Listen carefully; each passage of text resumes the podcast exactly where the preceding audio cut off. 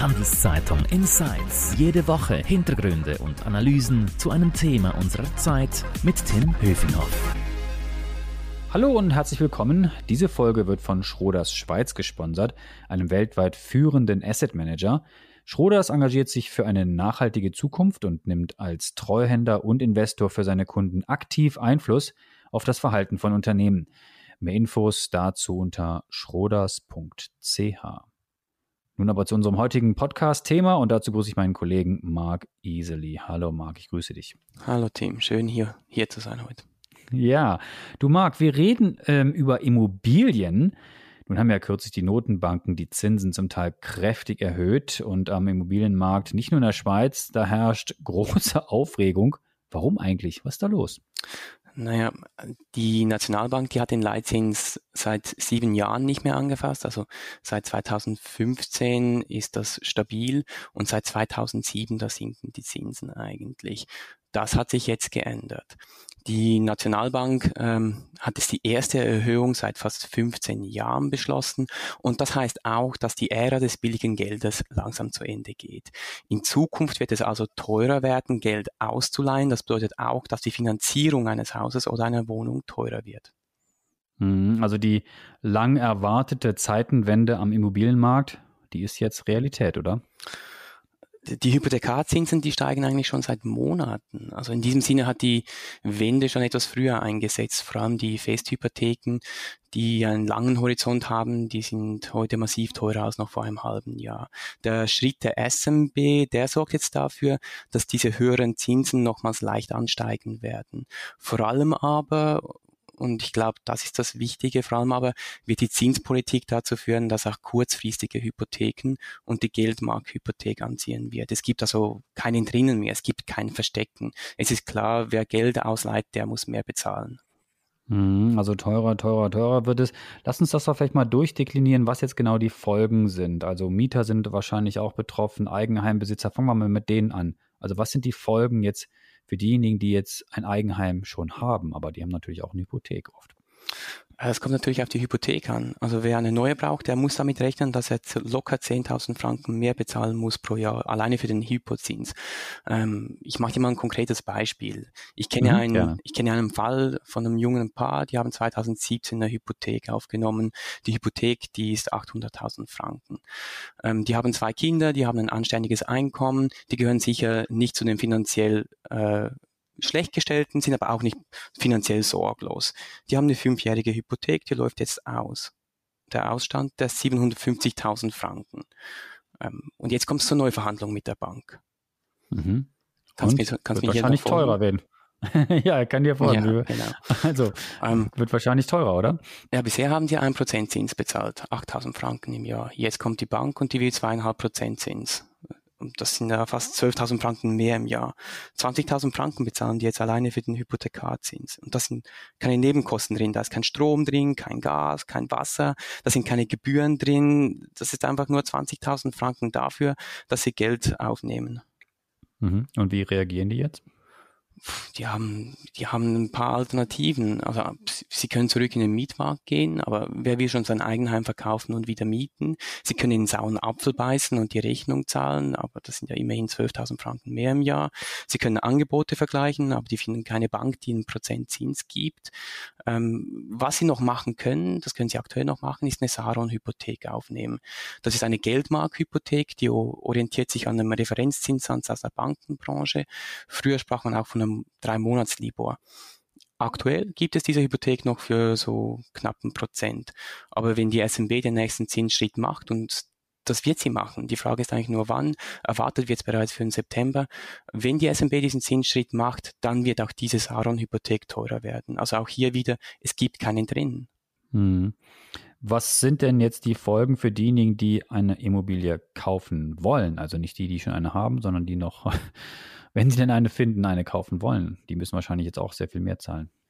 Ach, die müssen massiv mehr zahlen und die denken zweimal, dreimal, viermal darüber nach, ob sie wirklich eine Immobilie kaufen möchten.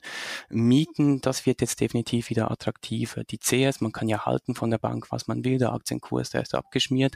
Ähm, aber die haben, die haben eine Expertise und die haben das alles nachgerechnet und die sagen, 13 Jahre lang, 13 Jahre lang waren die Eigentümer besser die hatten eine Rendite, die wohnten billig, die hatten günstig Kapital, ähm, aber momentan stehen die Mieter besser da.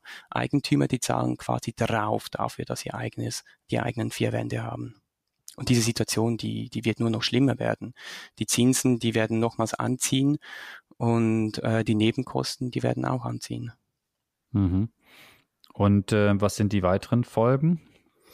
Richtig, richtig bitter wird es, wenn es noch zu einem Kollaps bei den äh, Preisen für Immobilien kommt, wenn also der Marktwert kollabiert. Bei so einem Preiseinbruch, da verlangen die Banken in der Regel mehr Eigenkapital.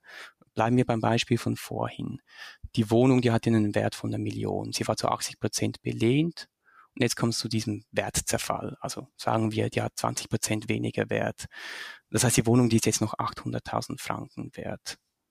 In diesem Szenario, da wird die Bank dann sagen, hör zu, ich habe dir 800.000 Franken gegeben, deine Wohnung, die kostet nur 800.000 Franken, ich brauche jetzt mehr Eigenkapital von dir. Und die wird sagen, ich gebe dir maximal 640.000. Das heißt, sie fordert über 100.000 Franken auf einen Schlag zurück. Und dann muss man die haben, auf dem Sparbuch sozusagen. Da muss man die haben auf dem Sparbuch, auf jeden Fall. Solche Zustände mhm. hatten wir auch schon. Das war zuletzt in den 90er Jahren der Fall. Mhm. Und da wurde wahrscheinlich viel zwangsversteigert. Da wurde ordentlich zwangsversteigert. Da gingen auch äh, Sparkassen Konkurs und das, es gab jahrelang ein Desaster am Markt und die Preise sind massiv eingebrochen. Hm. Werden wir mal sehen, wie das, äh, wie sich das entwickelt, ob es wirklich so dramatisch kommt. Und äh, was ich dich noch fragen wollte, äh, diejenigen, die jetzt mieten, du hast es gerade schon ein bisschen erwähnt, dass das Mieten also auch dann wieder viele Vorteile bringt gegenüber dem Kaufen. Aber was ist mit denen, die jetzt mieten? Also worauf müssen die sich einstellen? Für die wird sich der Knall einfach verschieben. Äh, vielleicht um ein Jahr, vielleicht werden es zwei Jahre aber die werden die teureren Hypotheken zu spüren bekommen. Die Mieten sind in der Regel an den mietrechtlichen Referenzzinssatz gebunden. Das heißt, wenn dieser Zinssatz steigt, dann steigen auch die Mieten. Äh, blicken wir doch mal kurz zurück. Die SMB, die hatte 2015 den Zins ins Negative gedrückt. Damals lag dieser Referenzzinssatz bei 2%. Aktuell ist er bei 1,25. Das heißt, das Anheben des Leitzinses wird früher oder später dazu führen, dass dieser Referenzzinssatz steigt und entsprechend werden die Mieten steigen. Und für die Mieter ist das gleich doppelt problematisch. Viele private Vermieter, die werden nicht nur die Hypozinsen, die gestiegen sind, weitergeben, sondern die werden auch gleich die Betriebskosten weitergeben. Die werden die gestiegenen Gaskosten und Heizkosten eins zu eins an die Mieter weitergeben.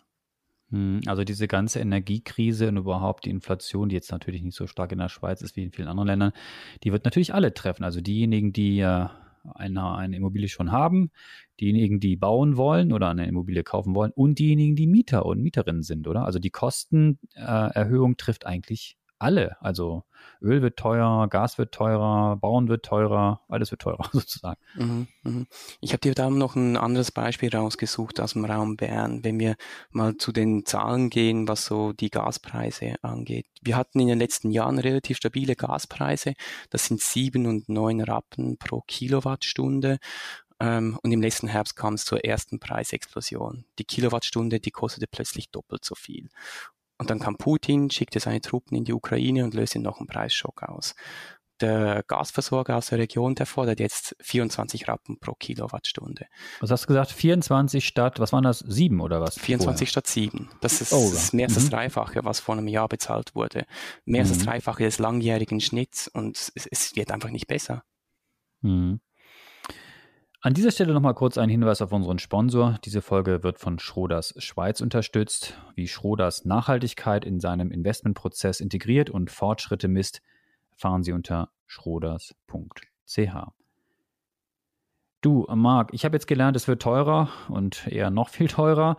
Und äh, was ich dich mal ganz allgemein noch fragen wollte, wie ist denn der, äh, was sind denn die Folgen für den Schweizer Immobilienmarkt ganz allgemein? Also was ich verstehe, ist auch im Vergleich zu anderen Ländern, ist es ja so, ähm, dass hierzulande die Immobilien noch viel deutlicher fremdfinanziert sind als in, in Nachbarländern. Was sind denn die Konsequenzen eigentlich gesamtwirtschaftlich? Ähm, ja, da hast du schon recht. Das ist, eine, das ist tatsächlich eine ziemlich interessante Eigenheit der Schweiz. Im umliegenden Ausland hat man viel Eigenkapital, in der Schweiz hat man sehr viel Fremdkapital und das führt dazu, dass die äh, Schulden beim Haushalt sehr hoch sind andererseits sind auch äh, die Banken in diesem System gefangen. Das heißt, so jeder dritte Vermögenswert einer Bank in der Regel besteht eigentlich aus einem Hypothekarkredit. 30 Prozent der Aktiven sind auf Hypokredite zurückzuführen und bei einigen ba Banken sind es sogar 70 Prozent. Das ist doch ein ziemlicher Brocken, vor allem aber auch ein ziemliches Risiko. Also wenn die Bank jetzt Kredite abschreiben muss, dann geht das an die Substanz. Ja, und äh, ich glaube, wir können an dieser Stelle nicht die Frage beantworten, ob jetzt die Blase platzt und ob es eine Blase gibt. Also seit ich weiß nicht wie vielen vor vielen Monaten die Notenbank auch warnt vor den Risiken und wenn man dann wieder die Studien der Banken äh, liest, dann heißt es ja, die Preise steigen, aber nicht mehr so stark wie früher. Also man, man weiß es einfach nicht. Wir wissen es dann, wenn es geplatzt ist, ob es soweit ist. Ähm, aber gab es denn so eine Situation schon mal in der Schweiz, ähm, dass es so ähnlich aufgeladen war und dann nicht so gut ausgegangen ist? Ja, es gab eine Situation in den 90er Jahren. Damals hat sich die Krise über Jahre hingezogen ähm, und es kam tatsächlich zum Konkurs von zahlreichen Banken. Berühmt ist die Spar- und die Leihkasse Thun. Äh, die ging damals 1991 Konkurs, war über 125 Jahre alt und sie war die zweitgrößte Bank des Berner Oberlandes. Aber diese Preisimplosion auf dem Immobilienmarkt, die hat dazu geführt, dass die halt einfach sich verkaufen musste und dass sie einfach bankrott war.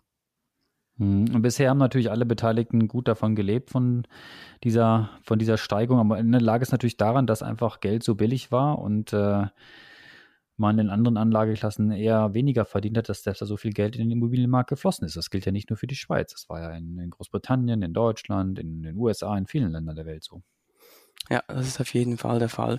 Ähm, in, in der Schweiz ist es noch ein bisschen spezieller, weil die Banken in der Regel auch darauf bestehen, dass wenn eine Privatperson einen Kredit aufnimmt für sein Wohneigentum, dass er mindestens fünf Prozent Zins bezahlen ähm, können muss. Und also es gibt keine, keine Bank, die sagt, okay, du verdienst 50.000 Franken im Jahr, ich gebe dir eine Million, geh damit ein Haus mhm. kaufen. Ähm, insofern haben wir eine gewisse Stabilität auch auf dem Markt und es wird auch in Zukunft genügend Käufer geben für Immobilien.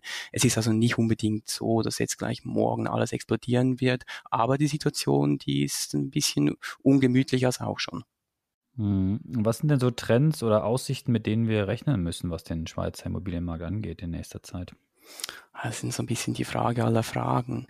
Ich gehe davon aus, dass es äh, weiterhin genügend Nachfrage geben wird, besonders für Eigenheime. Es werden ja fast keine Eigenheime mehr gebaut, sondern nur noch Mehrfamilienhäuser. Ähm, und es gibt auch noch genügend Leute, die das benötigte Kapital haben, um sich ein Eigenheim zu, zu kaufen oder auch um, um eine Wohnung zu kaufen. Ähm, es gibt auch in, in städtischen Lagen gibt es immer noch genügend Nachfrage, aber wer in der Peripherie eine Wohnung gekauft hat in den letzten zwei Jahren und dafür mehr als eine Million bezahlt hat, für den wird es vielleicht in Zukunft doch ein bisschen schwieriger. Im Sinne, dass die Preise runterkommen. Im Sinne, dass die Preise runterkommen, genau. Ja, aber dass die Preise jetzt auf breiter Front jetzt sinken und dass äh, man jetzt überall Schnäppchen bekommt äh, im Immobilienmarkt in der Schweiz, das sehen wir nicht, oder? Das werden wir so schnell nicht sehen, nein. Hm. Wie reagiert denn eigentlich die Schweizer Politik jetzt auf diese Situation? Ah, das ist alles noch nicht ganz so klar. Wie so häufig, was in Bern passiert, das passiert in gemütlichem Tempo. Ähm, ich kann mir vorstellen, dass die ganze Debatte um den Eigenmietwert noch ein bisschen befeuert wird. Wir kennen ja den Streit. Wir haben die Linke, die sagt, sie will äh, die Begüterten eigentlich nicht noch mehr unterstützen, indem sie den Eigenmietwert abschaffen möchte. Gleichzeitig eine Abschaffung des Eigenmietwerts würde das Eigentum attraktiver machen. Also sollte der Immobilienmarkt in eine Dynamik kommen, die ein bisschen ungemütlicher wird, sollte also da die Nachfrage ein bisschen zurückgehen, dann könnte man mit dem Eigenmietwert, äh, hätte man eine Stellschraube, wo man die Nachfrage noch ein bisschen befeuern könnte. Du Marc, ganz herzlichen Dank für deine Insights. Ich glaube, wir werden noch häufiger, nicht nur hier im Podcast, sondern auch in Print und in Online noch viel, viele, viele Geschichten erzählen über den Immobilienmarkt.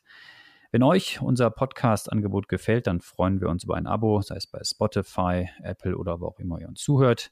Merci fürs Zuhören, bleibt gesund. Danke dir, Marc. Bis zum nächsten Mal. Ciao. Ciao, Tim.